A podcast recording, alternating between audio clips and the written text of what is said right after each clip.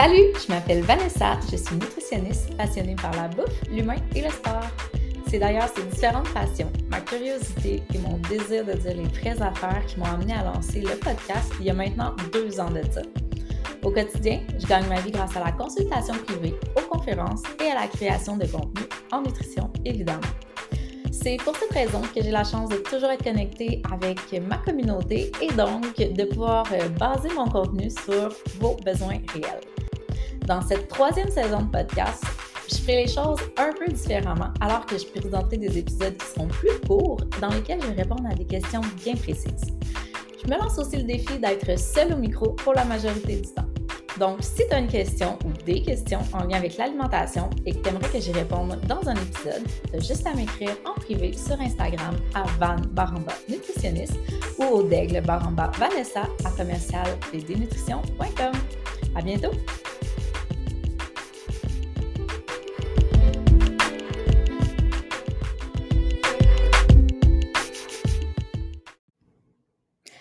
Salut! Je suis vraiment heureuse de vous retrouver aujourd'hui pour le premier épisode du troisième, de la troisième saison du podcast Zone Grise. Euh, je vais être bien honnête avec vous, ça fait un petit moment que je procrastine euh, le lancement et l'enregistrement de cet épisode parce que euh, on dirait que ça me challenge d'être seule au micro.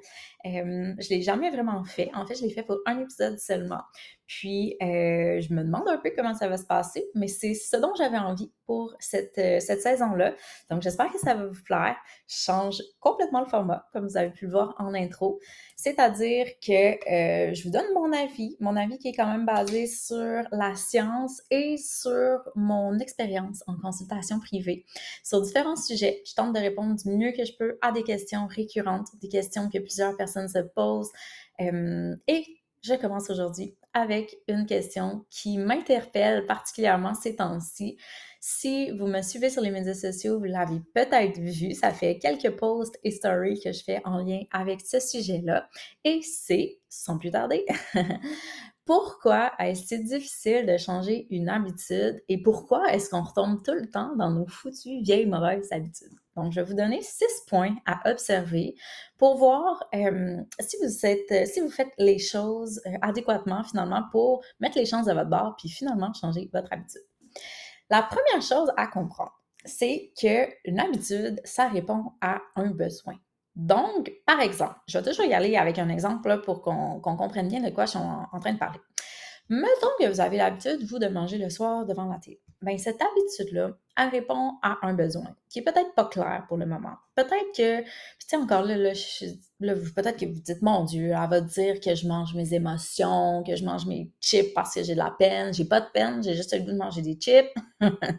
Puis je comprends. Mais il y a quand même un besoin. Le besoin étant peut-être justement une envie. Donc, le besoin de distraction, le besoin de se désennuyer, le besoin de stimuler nos hormones de plaisir, le besoin de se récompenser parce qu'on a eu une grosse journée au travail, puis on veut juste avoir la paix, puis manger nos chips. Ça répond à un besoin. Donc, la première chose à faire, ça serait, si c'est le cas, parce que, en fait, c'est soit ça répond à un besoin, soit qu'on est influencé par notre environnement, puis je reviendrai à ce, dernier. Donc, si ça répond à un besoin, ben, euh, comment on va faire pour répondre à ce besoin-là maintenant? Mettons que tu arrêtes de manger des chips le soir, mais que toi, tu mangeais des chips parce que, Colin, tu as besoin d'avoir un moment pour toi, tu as besoin de souffler, tu as besoin de te récompenser, ben, qu'est-ce que tu vas faire? Si tu décides de manger des carottes, est-ce que ça répond à ton besoin de te récompenser? I don't think so. so euh, donc, euh, c'est ça. Est-ce que ça répond à ton besoin de te récompenser? Je ne crois pas. Donc, il va quand même falloir que tu réfléchisses à ta stratégie en ce sens. Puis d'ailleurs, à la fin euh, de l'épisode, quand je vous aurai listé les six choses à observer, je vais vous donner un petit plan de match un peu plus concret sur, OK, maintenant qu'on sait pourquoi c'est tough de, manger, de, changer nos habitudes, qu'est-ce qu'on peut faire concrètement pour y parvenir? Puis encore là, là je suis nutritionniste, j'ai fait beaucoup de lectures sur le sujet et des recherches. Je vous partage mon avis, mon expérience, mais ça ne veut pas dire que je, je je dispose de la vérité infuse. Mais j'espère que ça fera du sens pour vous comme ça en fait pour moi. Donc, tout ça pour dire que soit finalement ton, ton habitude répond à un besoin ou qu'elle est influencée par ton environnement. Donc, si on reprend notre exemple initial, dans le contexte où tu manges, par exemple, en soirée devant la télé, est-ce que c'est influencé par ton environnement? C'est-à-dire que il y a quelqu'un qui mange tout le temps des chips dans ton salon à côté de toi, ou il y a tout le temps des chips chez vous. Fait qu'à ce moment-là, peut-être que tu vas devoir te poser la question, si toi, tu as un désir de changer ton habitude, mais que ton environnement reste le même, ça risque d'être doublement challengeant. Parce qu'au quotidien, en tous les jours, tu vas lutter contre cet environnement-là. Puis, L'humain étant humain, mais quand on est exposé à des tentations, plus qu'on est exposé à des tentations, plus que c'est tentant, tu le comprendras. Puis il y a des jours où on a une volonté de béton, puis c'est facile. Puis il y a des jours où on se sent plus fatigué, on est moins motivé, puis c'est tout à fait normal. Puis on risque de ne pas résister à ces fameuses tentations. Puis là, je suis pas en train de vous dire que c'est mal de manger des chips, puis vous devez absolument pas manger de chips, là. Vous me suivez? On parle de vouloir avoir un désir quelconque de changer ses habitudes. Euh, pour la raison qui nous est propre et qui nous appartient, peu importe laquelle c'est. Donc, euh, tout ça pour dire que est-ce qu'on devrait dire aux autres de ne pas manger de chips? Est-ce qu'on ne devrait pas avoir de chips à la maison? Bien, encore là, c'est à nous de voir qu'est-ce qu'on peut faire pour se créer un environnement qui soit favorable et en cohérence avec nos valeurs et objectifs. Donc, sans nécessairement dire à tout le monde de ne plus manger de chips, est-ce qu'on peut avoir une, euh, une, discussion avec nos conjoints, avec notre famille? Est-ce qu'on peut décider de faire un ménage euh, dans le, garde-manger pour avoir majoritairement des aliments qui sont sains, mais avoir quand même des aliments qui nous plaisent pour quand on a des envies? Bref, c'est d'essayer d'évaluer la stratégie, mais de quand même prendre en considération que l'environnement il y a euh, un impact sur nos décisions au final, surtout les journées où on se sent moins bien, qu'on est plus fatigué. Euh, tu sais, c'est dur, honnêtement, là, quand tu as une grosse journée de merde, on va se le dire, que tu es fatigué, puis euh, de, de, résister, puis d'être toujours all-in dans ta motivation. Donc, ça, c'était comme mon premier point qui se divise en, deux. Donc, finalement, pourquoi, au fil du temps, t'en es venu qu'à avoir cette habitude-là? C'est de, de revenir en amont, finalement, pour trouver des solutions qui vont répondre à la cause et non juste traiter la, conséquence qui est avoir l'habitude. Ensuite, le point 2. Donc, le point 2, je l'ai partagé en publication, puis euh, c'est les quatre étapes du changement d'habitude ou de comportement, finalement, que euh, j'ai adapté un peu du livre euh, Cessez de manger vos émotions de Geneviève Guévremont. Donc, elle, ce qu'elle présente en fait dans son livre, c'est justement la progression par laquelle on passe quand on décide de changer nos habitudes. Donc, dans un premier temps, on est dans un comportement alimentaire, mettons, qui serait malsain, mais on est dans la phase inconsciente. C'est-à-dire que, par exemple, on a des habitudes alimentaires malsaines, mais on s'en fout. Ça ne nous préoccupe pas. Pour l'instant, ce n'est pas quelque chose qu'on a envie de gérer, puis ça nous appartient. Ça, c'est la phase 1. Ensuite, on rentre dans la phase 2. La phase de comme Caroline, ouais, il me semble que je m'alimente pas très bien, je suis fatiguée, j'ai pas d'énergie dans la journée, euh, peut-être que je devrais faire quelque chose pour euh, changer, euh, changer les choses. on commence à, prendre conscience de nos comportements puis de l'impact que ça a sur nous, sur notre quotidien. Ça, c'est l'étape 2. Ensuite, à l'étape 3, donc là, on se lance. On s'est lancé, on a un comportement alimentaire qui est sain, du moins, on fait des efforts justement pour modifier les choses, pour faire des choix qui sont plus sains, qui nous font plus de bien.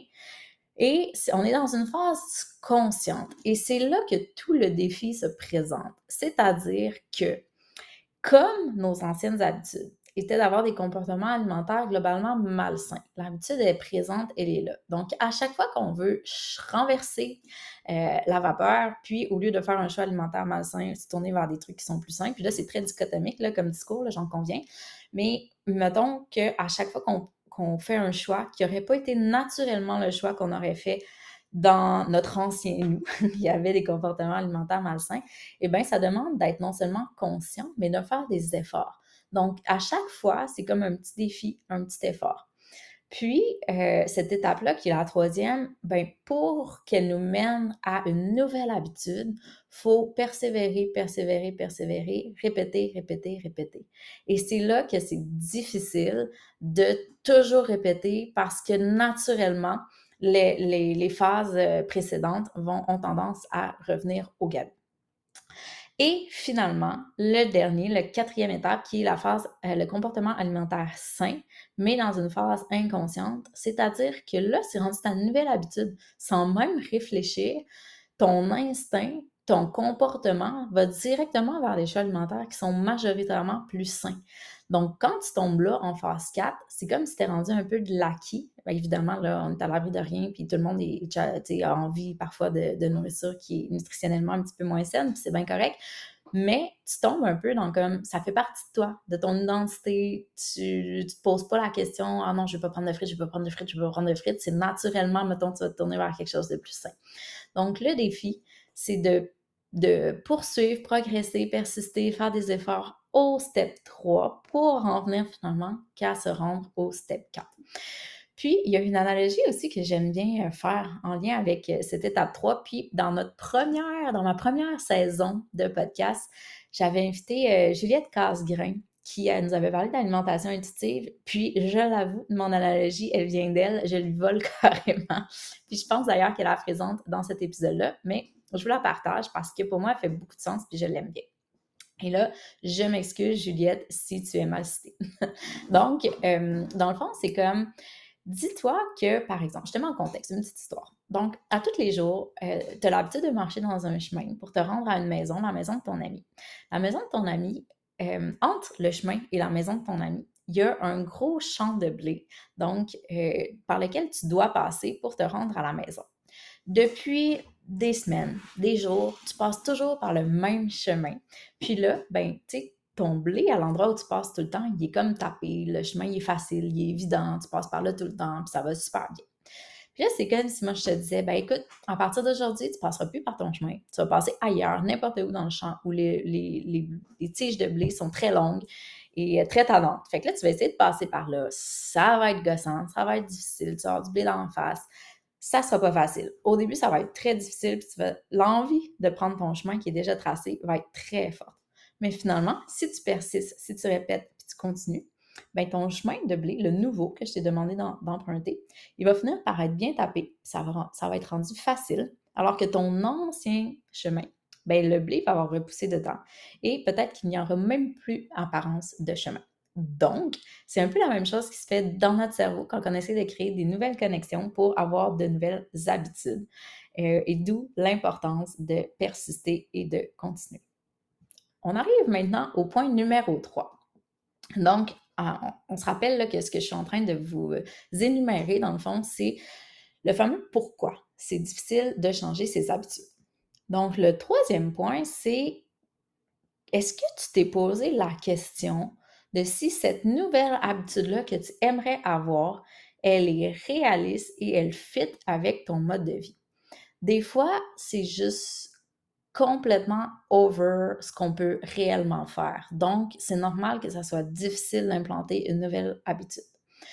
Encore une fois, j'en reviens à un lien avec les habitudes de vie. Par exemple, tu décides de débuter, commencer à faire du sport, mais tu n'en as jamais fait de ta vie. Puis, euh, classique, tu as l'intention de t'entraîner 5-6 fois par semaine, tu veux y aller all-in. Donc, est-ce que c'est réaliste, non seulement au point de vue de ton horaire, au point de vue de ton énergie, au point de vue de ton, feeling, ta musculature qui risque de l'arracher un peu? Donc, ça aussi, je pense que ça contribue au fait que c'est parfois difficile de changer des habitudes parce que on s'y prend pas de la bonne manière, tout simplement. Plutôt que d'y aller petit pas par petit pas, changer des petites choses, euh, euh, une étape à la fois, on a tendance à l'humain étant ce qu'il est. Et dans 2022, on veut les choses facilement et rapidement. Donc, on change du tout pour tout. On s'impose des habitudes qui ne sont pas tenables, pas réalistes, et finalement, on vient à nos anciennes habitudes. Donc, dans ce contexte-ci, la sédentarité. Point numéro 4 maintenant. Donc, je l'ai un peu adressé au point numéro un, mais j'y reviens quand même. Donc, c'est notre environnement. Donc, est-ce que toi, tu as décidé de changer d'habitude, mais tu n'as rien changé dans ton environnement? Donc, par exemple, tu veux manger plus sainement, mais tu vas faire l'épicerie puis tu achètes les mêmes aliments qu'avant, puis ton panier n'est pas garni d'aliments qui sont plus sains tu euh, veux manger plus de légumes, mais euh, à la maison, tout le monde euh, déteste les légumes, puis à chaque fois que tu cuisines des légumes, ben à table, ça rouspète. Donc, les gens sont pas nécessairement en cohérence avec toi, tes nouveaux changements, tu pas nécessairement adressé ton désir de modifier la situation, tu t'es pas assuré que tu avais le soutien des autres, par exemple. Donc, ça peut être tant ton environnement physique que psychologique, etc. Bref, s'assurer que notre environnement euh, est en cohérence avec l'habitude qu'on tente de vouloir implanter. Ensuite, numéro 5. Est-ce que tu t'es doté des outils nécessaires pour adopter ta nouvelle habitude? Je reviens encore à mon histoire de légumes. Donc, si tu te dis, bon, moi, là, si je veux bien simple comme nouvelle habitude, je veux manger plus de légumes. Tout le monde le dit, c'est important de manger des légumes. J'aime ça. En plus, les légumes, je ne sais pas pourquoi j'en mange pas. Fait qu'à partir de maintenant, je veux tout simplement manger plus de légumes. Facile. Mais dans le fond, tu n'as pas nécessairement poussé ça plus loin, mais mettons peut-être que tu n'as pas des aptitudes culinaires pour préparer les légumes. Peut-être que euh, tu achètes systématiquement les mêmes légumes, tu n'es pas inspiré de cuisiner les légumes que tu connais pas. Peut-être que tu n'avais pas réalisé que ça allait prendre un petit peu de place dans ton budget d'acheter plus de fraîcheur. Peut-être que euh, tu prends jamais le temps de les couper d'avance, puis quand tu arrives un soir de semaine, ben tu dis mon Dieu, j'ai pas le temps ou j'ai pas le désir de prendre du temps pour les préparer. Donc, est-ce que spécifiquement, tu as des outils nécessaires pour concrètement dans ton quotidien rendre ça simple et accessible euh, d'implanter finalement ta euh, nouvelle habitude. Et numéro 6, je termine avec euh, une illustration finalement que j'ai découvert dans le livre dont je vous parlais en intro, le, le best-seller Atomic Habits que je suis en train de lire et c'est également le sujet d'une publication que j'ai faite dernièrement. Donc, je vais essayer de, vous le vulgariser adéquatement, mais ce que l'auteur présente en fait, c'est que euh, ce qui va avoir un grand impact dans euh, la, durabilité des nouvelles euh, habitudes qu'on tente d'implanter, c'est qu'est-ce qui a motivé ce désir de changer d'habitude? Donc, c'est comme, il y a trois cercles. Lui, il présente ça avec une illustration qui est trois cercles. Donc, il y a un petit cercle, un moyen cercle dans lequel est inclus le petit cercle et un grand cercle dans lequel est inclus les deux autres moyens et petits cercles. Donc, le, cercle le plus externe, finalement, c'est la motivation aussi qui est la plus externe et donc la moins durable. Donc, si on est motivé par un objectif pour faire un changement, pour modifier l'habitude, lui, l'auteur, il ne croit pas tant que ça au pouvoir des objectifs. Parce qu'il dit que l'objectif, une fois qu'il est atteint, après, ben, c'est comme si l'habitude, elle avait plus de raison d'être. Puis, euh, pour lui, ça n'a pas tant de poids que ça parce que justement, c'est comme si on était aussi satisfait qu'au moment où on allait atteindre cet objectif-là. Fait pour lui, l'objectif, c'est un peu la motivation qui a le moins de poids. Encore une fois, si par exemple tu décidais de changer tes, habitudes alimentaires pour perdre du poids, bien là, la motivation serait l'objectif et donc serait la moins forte selon l'auteur. Ensuite, dans, le cercle moyen, donc c'est aussi la motivation qui a euh, un poids moyen, disons ça comme ça, euh, le poids intermédiaire, euh, donc c'est d'être motivé par le processus. Donc, notre motivation au quotidien, c'est pas juste la finalité, par exemple, cet objectif-là de perdre du poids, mais c'est euh, le, plaisir qu'on prend à bouger, le plaisir qu'on prend à cuisiner des nouvelles recettes, à découvrir des nouveaux aliments. Tu sais, on, aime ce qu'on fait, on aime les changements, on y prend plaisir, euh, on, aime, on enjoy notre nouveau quotidien. Donc, ça, c'est plus puissant, vous l'aurez deviné, que l'objectif en lui-même. Alors là, on se demande qu'est-ce qui peut être encore plus puissant que d'avoir du plaisir par le processus? Donc, selon lui, le cœur de la motivation la plus, euh, la plus puissante qui soit, c'est d'être motivé par ses valeurs. Donc, quelqu'un justement qui a euh, des saines habitudes de vie, puis qui a des saines habitudes de vie, soit depuis tout le temps, ou soit qu'il y a eu un événement qui a fait en sorte qu'il a changé ses habitudes de vie, parce qu'il a changé ses valeurs, puis intrinsèquement pour lui, c'est fondamentalement important de, euh, bien manger, de bouger. Ça fait partie de son identité. Euh, dès que c'est important pour nous, mais que c'est notre identité puis que ça vient nous chercher dans nos croyances, c'est là que les changements, les habitudes vont être le plus durables possible. Tout ça pour dire que, dans le fond, le, la, la, la, comment, comment je pourrais dire, le, ce qu'on devrait viser si on souhaite, si on souhaite modifier nos habitudes de manière durable, c'est de modifier ou challenger nos valeurs. Puis c'est là que tout le défi s'inscrit, c'est-à-dire comment on fait ça pour changer nos valeurs si on aimerait, euh, si on aimerait, on aspire à être quelqu'un de différent ou à du moins avoir des comportements qui sont différents.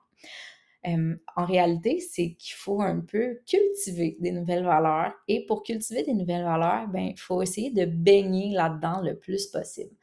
Alors, euh, se tenir avec des gens qui ont les valeurs auxquelles on aspire, lire sur des thématiques qui partagent des sujets en lien avec ces valeurs-là, euh, essayer de poser des comportements en lien avec ces valeurs-là. Au début, ça va être plus challengeant, puis plus ça va aller, plus ça va faire partie de notre identité. Donc, bref, c'est de se définir par ces nouvelles habitudes-là qu'on souhaite implanter. Je trouvais ça super intéressant la manière qu'il l'amenait, puis je trouve que c'est une excellente piste de réflexion. Donc, c'était les six points que je souhaitais vous partager sur pourquoi est-ce que c'est si difficile de changer des habitudes. Maintenant, ben, je vais pas vous laisser comme ça, avec comme, ben, bravo, c'est difficile de changer des habitudes, fait que bonne chance. On va quand même essayer de se mettre en mode solution. Puis, euh, je vous partage un petit euh, plan de match finalement sur, OK, ben maintenant qu'on sait ça, qu'est-ce qu'on fait? La première chose qu'on pourrait faire, en fait, je pense que c'est de revenir à ce dont je voulais, ce dont je viens, ce que je viens, pardon, de vous présenter, c'est c'est quoi notre source de motivation? Est-ce qu'on peut la challenger? Est-ce que je suis motivée par un objectif? C'est quoi mes valeurs? Avez-vous déjà pris le temps de faire cet exercice-là, de lister vos valeurs? C'est super pertinent. Puis des fois, je pense qu'aussi en, en prenant de l'âge, en prenant de l'expérience, des fois, il y a des événements de vie qui nous confrontent dans nos valeurs. Puis c'est quand on est confronté dans celle-ci qu'on réalise que, ah, OK, ouais, je pense que c'était un peu important pour moi, ça. Puis qu'on réalise c'est quoi nos vraies valeurs. Euh, donc, essayez justement de peut-être stimuler certaines valeurs auxquelles on aspire à donner un petit peu plus d'importance, puis se questionner sur notre processus de motivation. Moi, souvent, je, vais suggérer de faire du journaling, donc de prendre des notes, de pousser nos réflexions un petit peu plus loin, d'écrire, de cheminer sur différentes questions qu'on peut se poser sur pourquoi je le fais, pourquoi je le fais pas, pourquoi c'est un défi. Euh, finalement, essayer de se poser des bonnes questions pour approfondir toujours euh, l'action qu'on est en train de poser ensuite, donc là, c'était ça mon point de vue, finalement, de prendre des notes, de faire du journaling auquel on peut se référer. Puis plus qu'on écrit, plus qu'on réfléchit à ça, c'est une autre manière aussi de cultiver les valeurs. Ensuite, on peut penser aux obstacles qui vont se présenter à nous pendant le processus pour essayer de déterminer d'avance les manières de les surmonter. Tantôt, je vous parlais du besoin, de l'environnement, donc, OK, cette habitude-là répondait à quel besoin? Comment je peux y répondre différemment? Et est-ce que mon environnement va être favorable pour que je puisse réussir à changer cette habitude-là? Finalement, on peut aussi essayer de développer des stratégies concrètes pour mettre en place ces nouvelles habitudes. Ça, ça fait un peu référence à, quand je vous disais euh, qu'on voulait manger, mettons, davantage de légumes, mais qu'on ne savait pas comment les cuisiner, qu'on n'avait peut-être pas pensé que ça allait nous coûter des sous. Donc, euh, ça, c'est, euh, ça revient à ça. Puis des fois, c'est là qu'on a peut-être besoin d'un petit peu d'aide d'un expert, par exemple, pour aller chercher des stratégies vraiment concrètes. Si on réalise qu'on a des lacunes à certains égards. Puis finalement, ben, de s'assurer aussi que notre plan de match, là, il est réaliste. Puis on est en mesure de l'implanter dans notre mode de vie. On le sait que ça va nous demander des efforts. Fait que si présentement, euh, tu es en burn-out, tu es en dépression, euh, tu es en divorce, euh, tu as huit enfants entre deux et quatre ans, ça se peut que ça soit tough, puis c'est peut-être pas le meilleur timing. Peut-être que si toi, fondamentalement, tu te sens prêt, puis tu sais que c'est le bon timing, c'était le boss de ta vie, c'est toi qui le sais. Mais réfléchis au fait que ça va nous demander des efforts. Donc, comment tu te sens présentement? Est-ce que c'est un bon timing? Peut-être que oui, peut-être que non. Donc, j'espère que ça t'a aidé un peu à pousser ta réflexion par rapport au changement des habitudes. Si tu as envie d'en discuter avec moi, ça va me faire plaisir. Donc, tu as juste à me rejoindre sur Instagram, notamment au Van Baramba Nutritionniste. Je vais poursuivre comme ça avec des épisodes hebdomadaires sur différents sujets sur lesquels j'ai envie de m'entretenir, mais je veux pas nécessairement que ce soit un monologue. Fait que je, je vous invite vraiment à me donner du feedback, à partager, à me dire si vous aimez ce format-là aussi, puis à m'envoyer des questions si vous avez des thématiques que vous aimeriez que j'aborde en épisode. Donc sur ce, je vous souhaite une magnifique semaine, puis on se donne rendez-vous mercredi prochain. Bye!